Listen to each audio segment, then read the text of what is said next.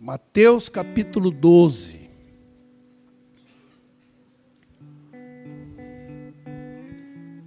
Verso 38. Então alguns dos escribas e dos fariseus, tomando a palavra, disseram: Mestre, queremos ver da tua parte algum sinal. Mas ele lhes respondeu: uma geração má e adúltera pede um sinal, e nenhum sinal se lhe dará senão do profeta Jonas. Pois como Jonas esteve três dias e três noites no ventre do grande peixe, assim estará o filho do homem três dias e três noites no seio da terra. Os ninivitas se levantarão no juízo com esta geração e a condenarão, porque se arrependeram com a pregação de Jonas. E eis aqui quem é maior do que Jonas. A rainha do sul se levantará no juízo com essa geração e a condenará, porque veio dos confins da terra para ouvir a sabedoria de Salomão e eis aqui quem é maior do que Salomão.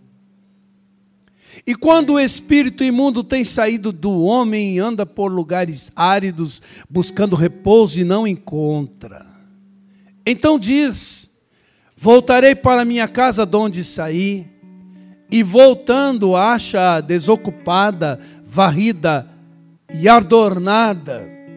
Então vai e leva consigo outro outros sete espíritos piores do que ele, e entrando habitam ali, e o último estado desse homem vem a ser pior do que o primeiro. Assim há de acontecer também a esta geração perversa. Irmãos, minha, meu, o título da mensagem dessa manhã é quando tudo não é o bastante. Os escribas e fariseus estavam diante do tudo de Deus,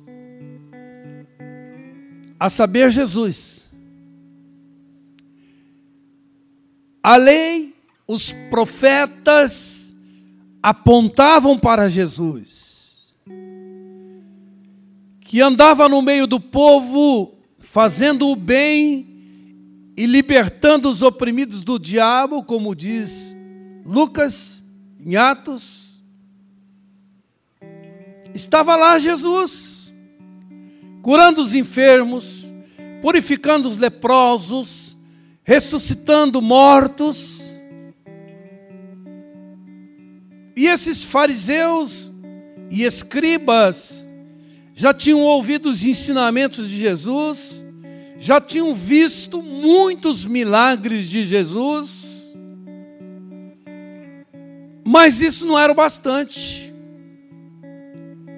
Queriam mais sinais, mais evidências, mais provas de que Jesus de fato era o Filho de Deus, o Messias prometido. Então, eles não estavam vendo não era por falta de luz, mas pela cegueira espiritual, pela incredulidade do coração, na qual estavam agarrados. Então, irmãos, em primeiro lugar, quando o tudo não é o bastante, ficamos tentando a Deus com uma busca infindável de sinais a encarnação de Jesus, seu nascimento virginal, o testemunho do próprio Deus dizendo: Esse é o meu filho amado, em quem eu tenho prazer, os sinais, as maravilhas que ele realizou entre os homens, a sua vida exemplar de santidade, seus sábios ensinos, enfim, nada disso era o bastante para essa geração má e incrédula. É o que diz aí o verso 38, quando algum dos judeus pediram um sinal miraculoso de Jesus, como se estivessem pedindo uma credencial que provasse que Deus estava com ele e que ele era realmente o Messias. Queridos, mesmo que Jesus tenha dito que algumas pessoas não creriam nele a menos que vissem sinais e maravilhas, nesse contexto, ele se cansou desses religiosos que lhe pediam mais um sinal. Assim como Deus se cansou do seu povo quando eles empanturrados de sinais miraculosos durante a peregrinação, não demonstraram confiança em Deus, tentando-o com a sua incredulidade. Irmãos, continuar pedindo sinais quando Deus já deu sinais suficientes para gerar fé no coração é tentar a Deus, como disse Jesus quando tentado no deserto. Jesus negou fazer o sinal que Satanás pediu para ele, um sinal espetacular. No caso, saltando do pináculo do templo para ser seguro pelos anjos, para provar a veracidade do Salmo 91 e para provar que ele é filho de Deus. Ele também negou para esses religiosos o pedido de mais um sinal, entendendo, entendendo que isso seria tentar Deus. Por isso a palavra de Jesus a Satanás foi: Não tentarás o Senhor teu Deus. Queridos, vamos entender uma coisa. Os sinais são importantes. Eu tenho ensinado isso para os irmãos. Os sinais promovem a glória de Deus. Os sinais aliviam o sofrimento humano, geram fé no coração das pessoas, autenticam a mensagem, autorizam o mensageiro. É importante. Como disse Nicodemos a Jesus, bem sei que tu és vindo da parte de Deus, porque ninguém faz os sinais que tu fazes se Deus não for com ele. Todavia, irmãos, o tudo de Deus não são os sinais. O tudo de Deus não são as bênçãos, conforme concebidas por nós tudo é o abençoador. O tudo é Jesus. O tudo é a fonte. Eles tinham diante de si o tudo de Deus, mas para eles não era o bastante. Por isso pediam sinais.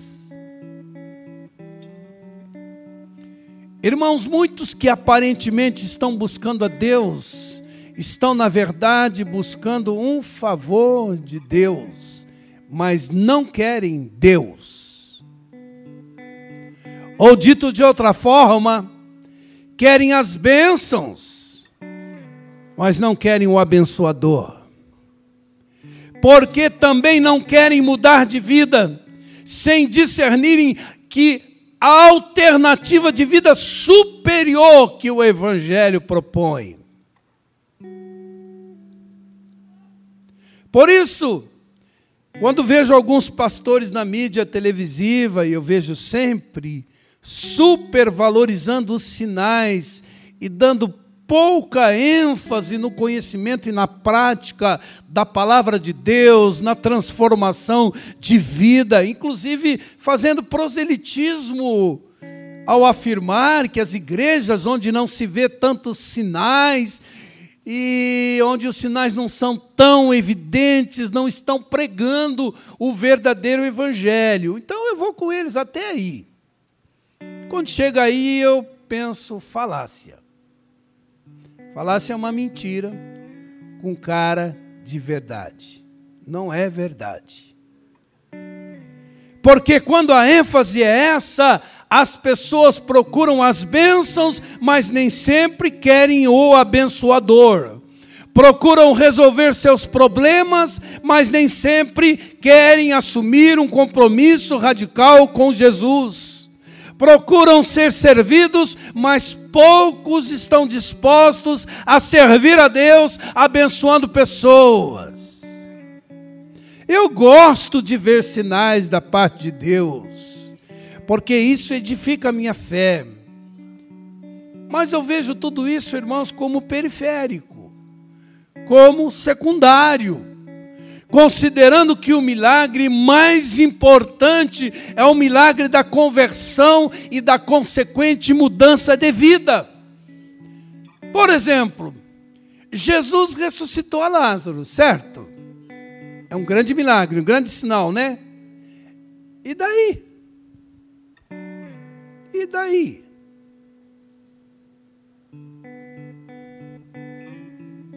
Lázaro viveria mais um pouco. E se morresse sem Jesus, estaria irremediavelmente perdido. Então, o maior milagre que aconteceu na vida de Lázaro não foi sua ressurreição, foi a sua conversão. Irmãos, entende? Porque foi nessa ocasião que Jesus disse: Eu sou a ressurreição e a vida, e quem crer em mim, essa é a mensagem, ainda que esteja morto, viverá eternamente. E todo aquele que vive fisicamente e crê em mim, jamais morrerá espiritualmente. Esse é o grande milagre. Amém, queridas? Os sinais são importantes, sim, mas não são o tudo de Deus que precisamos, porque eles não carregam em si o poder de mudar nossa vida. Como disse, os sinais realizados por Deus por ocasião da peregrinação do seu povo no deserto não eram tudo que eles poderiam ter de Deus porque Deus os libertou com mão forte do Egito, lá com as dez pragas, os irmãos se lembram, abriu o mar vermelho, colocou uma nuvem de fogo sobre eles, para indicar quando acampar, quando levantar acampamento, para dar direção, colocou uma nuvem para fazer sombra, para livrá-los do sol causticante no deserto, as sandálias não se gastavam, caía o maná do céu, que era o pão de cada dia, porque não podiam plantar e colher no deserto, fazia Deus sair água da rocha, quantos milagres! Mas isso não era o tudo de Deus. Por isso, esses sinais não foram suficientes para manter o povo na trilha da fidelidade e da obediência. Com todos estes sinais, o povo ainda murmurou, desobedeceu, se rebelou contra Deus. Você compreende isso? Os sinais não mudam a vida, Jesus sim. Amém, queridos? Vocês se lembram dos dez leprosos curados por Jesus? Jesus ficou indignado quando somente um voltou para agradecer. Somente um. E Jesus perguntou: cadê os dez? Cadê os nove? Não, eles só queriam a cura. Receberam a cura e caíram na gandaia. Eu lembro que nós fazíamos uma reunião, é tão frustrante. a Helena sabe, tá lá na Bete, Helena? Nós fazíamos uma reunião lá, irmãos, dava um trabalho porque as pessoas ficavam endemoniadas lá, né, Helena? E a gente tirava os carrapichos e tal, tal, tal. Aí na outra semana estava todo mundo na balada. Aí vinha oprimir de novo. Ei, irmãos, tem gente que é assim. Não quer nada com Deus, não quer nada com Jesus, só quer o livramento. Já meditei com os irmãos sobre o fato acontecido em Êxodo 33, quando Deus também se cansou da murmuração e da dura serviço daquele povo e disse a Moisés: Moisés, eu vou dar a terra prometida para vocês. Eu vou enviar um anjo diante de vocês. Eu vou dar vitória sobre os inimigos. E a terra que mana leite e mel será de vocês mas eu não vou subir com vocês.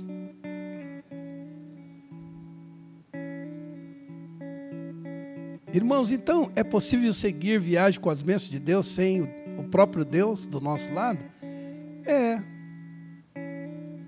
Que interessante, não? Porque promessa que Deus fez, Ele vai cumprir. As promessas concretizadas são boas, mas não são o tudo de Deus. Anjos acampados ao nosso redor é bom, mas não são o tudo de Deus. Ter vitória sobre o inimigo é bom, mas não é tudo. Terra que emana leite e mel é boa, mas não é tudo. Tudo é a presença de Deus em nossa vida. Tudo é conhecer a face de Deus. Tudo é receber mais do que aquilo que vem das suas mãos, é ter intimidade e ter comunhão com Deus. Tudo é ter comunhão com o abençoador. Por isso, sabe qual foi a resposta de Moisés, que amava a presença de Deus? Se não vais conosco, não nos faça subir, porque sem a sua presença nada fará sentido. Amém, queridos? Esses religiosos pediam sinais, porque na verdade não queriam crer que Jesus era o Messias. O tudo Jesus não era o bastante para eles. E Jesus não tinha que ficar provando o tempo todo que era o Messias, mas como disse, chegou a hora, ele se cansou. Chega uma hora, ele se cansa. Verso 39 diz que Jesus respondeu que não daria nenhum sinal àquela geração má e infiel, adúltero infiel, que procurava provas com a motivação errada. Ele não daria nenhum sinal, não, a não ser o sinal do profeta Jonas. Eles teriam que esperar o sinal mais contundente da parte de Deus, a saber, a sua ressurreição. E esse sinal não seria dado por Jesus, porque Jesus estaria morto. Esse seria mais um testemunho contundente do próprio Deus de que ele era de fato o Messias prometido. Então ele diz: Olha, o sinal não será outro senão esse. Assim como Jonas ficou três dias e três noites no grande peixe, o filho do homem ficará num túmulo por três dias e três noites, mas Deus o ressuscitará. Esse é o maior sinal, irmãos. E esse tema foi parte do conteúdo da pregação de Pedro depois de Pentecostes, quando lá em Atos 2, 22 diz: Varãos israelitas, Varões israelitas, escutai estas palavras. A Jesus Nazareno, varão aprovado por Deus entre vós com maravilhas, prodígios e sinais, que Deus por ele fez no meio de vós, como vós mesmos sabeis, a este que vos foi entregue pelo determinado conselho e presciência de Deus, tomando-o Vós o crucificastes e matastes pelas mãos de injustos, ao qual Deus ressuscitou. Soltas as ânsias, ânsias da morte, pois não era possível que Jesus fosse retido por ela. Queridos, o sinal da ressurreição de Jesus é a base da nossa fé. Paulo desenvolve esse tema na sua primeira carta aos Coríntios, capítulo 5, e ele diz que se Jesus não tivesse ressuscitado no terceiro dia, nossa fé seria vã, nossa mensagem mentirosa, e nós permaneceríamos em nossos pecados. E mais, aqueles que dormiram em Cristo, seu vovô, sua vovó, seu bisavô, seu pai, sua mãe, que já partiram no Senhor, estariam também irremediavelmente perdidos. Mas ressurreto dos mortos, Jesus abriu um caminho para nós. Amém, queridos? Isso me lembra a história de um missionário que chegou na tribo isolada dos recursos médicos e de remédios, porque temiam atravessar um rio que acreditavam ser amaldiçoado. E o missionário lamentou aquele fato e falou: O que, que eu posso fazer aqui? Que fez o missionário para quebrar aquele mito, aquela superstição? Ele mergulhou no rio, nadou até a outra margem, onde chegou são e salvo.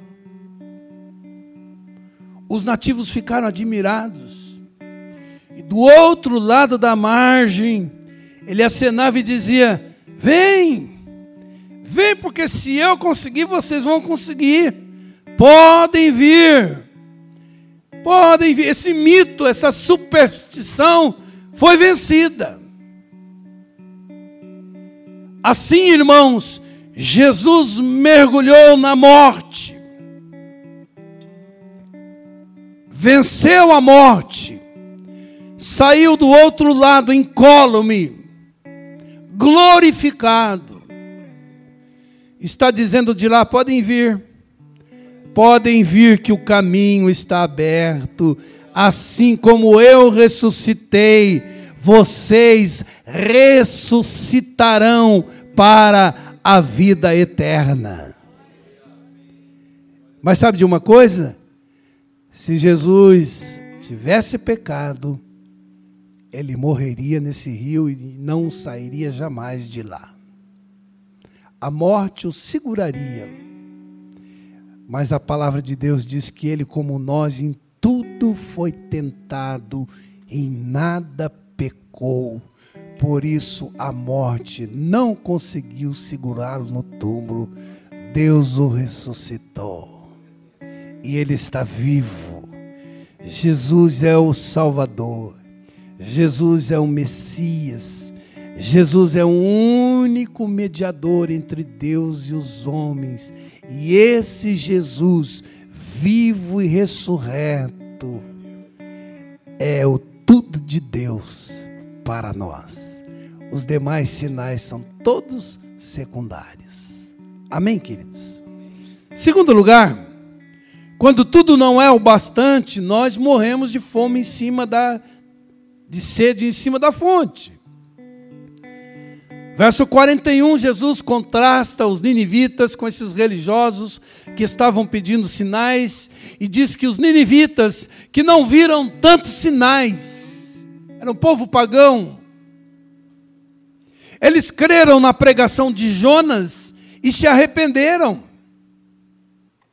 Esses religiosos estavam ouvindo a pregação do próprio Jesus, não criam e não se arrependiam.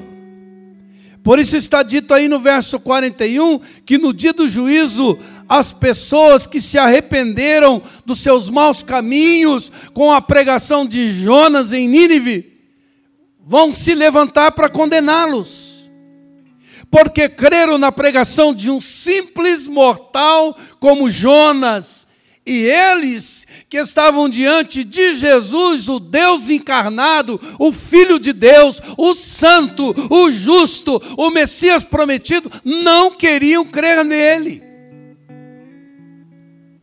Os ninivitas que não tinham tudo de Deus em termos de revelação, receberam a pregação de um homem tão limitado como Jonas, creram, se arrependeram, Mas esses líderes religiosos, além da luz da lei dos profetas, eles receberam a luz do evangelho de Jesus, mas não quiseram crer, não quiseram se arrepender.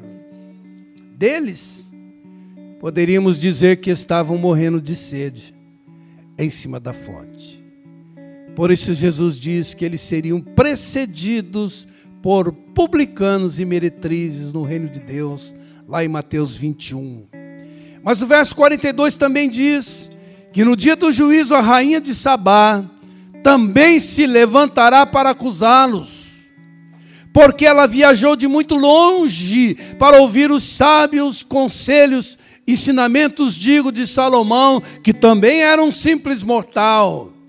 E agora eles estavam diante de uma sabedoria infinitamente maior do que a sabedoria de Salomão, mas não faziam caso, ao contrário, criavam caso para Jesus. Sabe por quê, irmãos? Porque a dúvida deles não era aquela que quer chegar na verdade. Era uma dúvida incrédula. Ninguém consegue lançar luz sobre o, espírito de alguém que tem uma dúvida incrédula. Isso nos faz lembrar, irmãos, como pessoas com muito menos luz se rendem a Jesus, e de pessoas que já receberam tanta revelação do Evangelho, não toma posição pessoas que tiveram menos oportunidade da parte de Deus, mas que aproveitaram essas oportunidades e se posicionaram em Cristo. E pessoas que já estão, como diz, empanturradas do Evangelho, mas não tomam a posição. Irmãos, é possível ficarmos mal acostumados com as coisas de Deus com os favores de Deus, com as intervenções de Deus na nossa vida, com a palavra de Deus, com tantas revelações da parte de Deus, e parece que isso não sensibiliza o coração. Eu me lembro numa aula na faculdade teológica, tinha um professor que fazia uma devocional antes de começar a aula. E alguns alunos começaram a brincar lá atrás, brincar mesmo, conversar, dar risada. Ele fechou a Bíblia, falou: Vocês estão mal acostumados com as coisas de Deus. Ele estava chamando todo mundo de religioso. Agora imagine que pastores seriam essas pessoas. Que enquanto o professor abre a Bíblia, para ouvir a voz de Deus, eles brincam, dão risada. Eu entendi isso, irmãos, que nós podemos ficar mal acostumados com as coisas de Deus. Enquanto aqueles que não tiveram o privilégio de ouvir o Evangelho desde a tenra idade, que não tiveram o privilégio de estar em ambientes de fé como nós, quando ouvem o Evangelho, ficam inebriados com a riqueza do Evangelho. Por isso, irmãos, quando se prega a religiosos, fica-se com a sensação de estar dando pérola aos porcos. As pessoas não reagem. Quando se prega aos perdidos, eles recebem a palavra de Deus como um grande tesouro. As pessoas estão ávidas, sedentas das coisas de Deus. Você não sente isso? Terceiro e último lugar, quando tudo não é o bastante, expulsamos o lobo e não fechamos o portão. Jesus não era o bastante para eles porque não correspondia às expectativas messiânicas, eles esperavam uma intervenção temporal por parte do Messias, libertando-os do jugo romano, resolvendo aqueles problemas imediatos. E mais, o Messias estava questionando o poder religioso deles e suas tradições. Para eles, irmãos, era inadmissível um Messias dizer: Meu reino não é deste mundo. Eles tinham nas mãos a lei, os profetas, a tradição judaica que conferia a eles um bom status espiritual. Como uma casa limpa, que esse texto diz, uma casa arrumada, porém vazia. Eles criam num só Deus, não eram idólatras, mas a casa estava vazia enquanto Jesus, como Senhor e Salvador, não a ocupasse. Enquanto isso, eles estariam vulneráveis às ingerências malignas. Porque a lei só servia para apontar o pecado mas ela apontava Jesus como solução daquele que com o seu sangue removeria o pecado de uma vez por todas. Faltava Jesus ali, irmãos. Enquanto isso, a casa estava vazia. Verso 43, 44 e 45 é como se Jesus estivesse dizendo: atentem para esse princípio espiritual.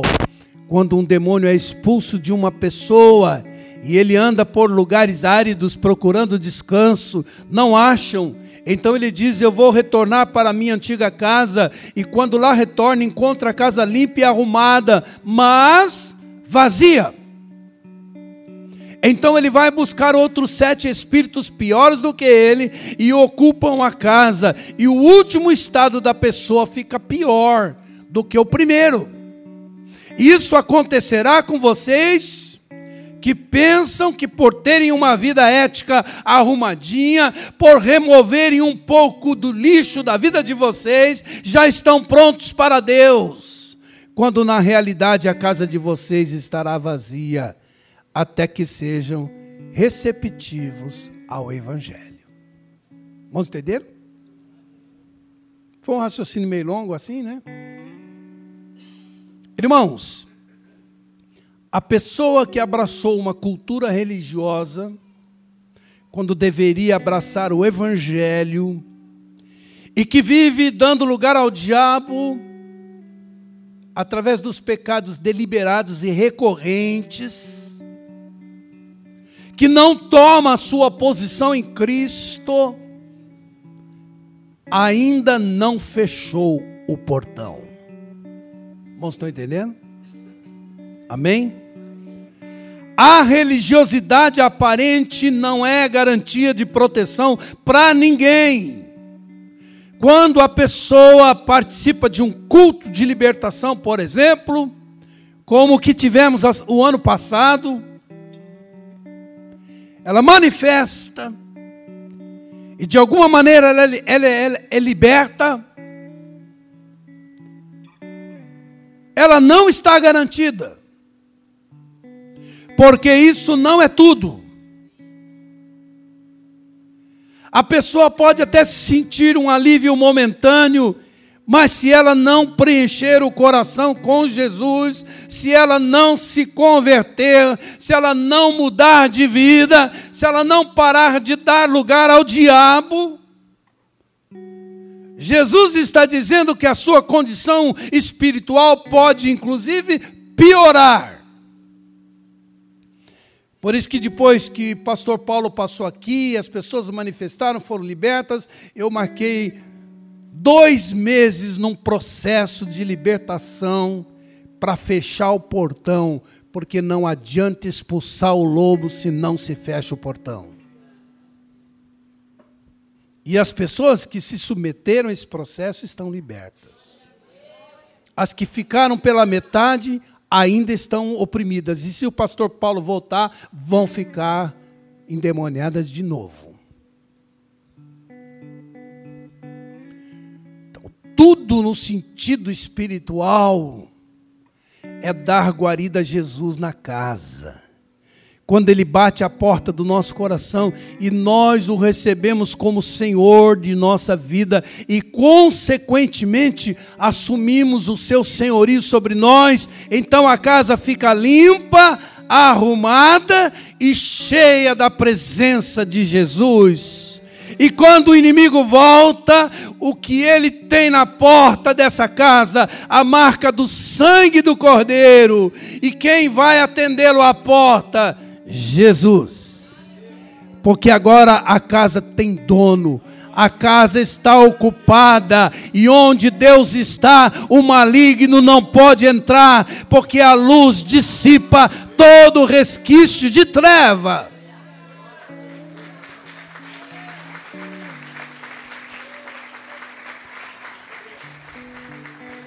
Assim, irmãos, o portão estará fechado ao lobo através do novo nascimento, quando nos tornamos uma nova criatura, quando nascemos de Deus, quando nascemos do Espírito, quando somos selados pelo Espírito Santo de Deus, quando temos o nosso nome inscrito no livro da vida quando não temos mais sobre nós nenhuma condenação. Por isso que Jesus falou: se o Filho vos libertar, verdadeiramente sereis livres.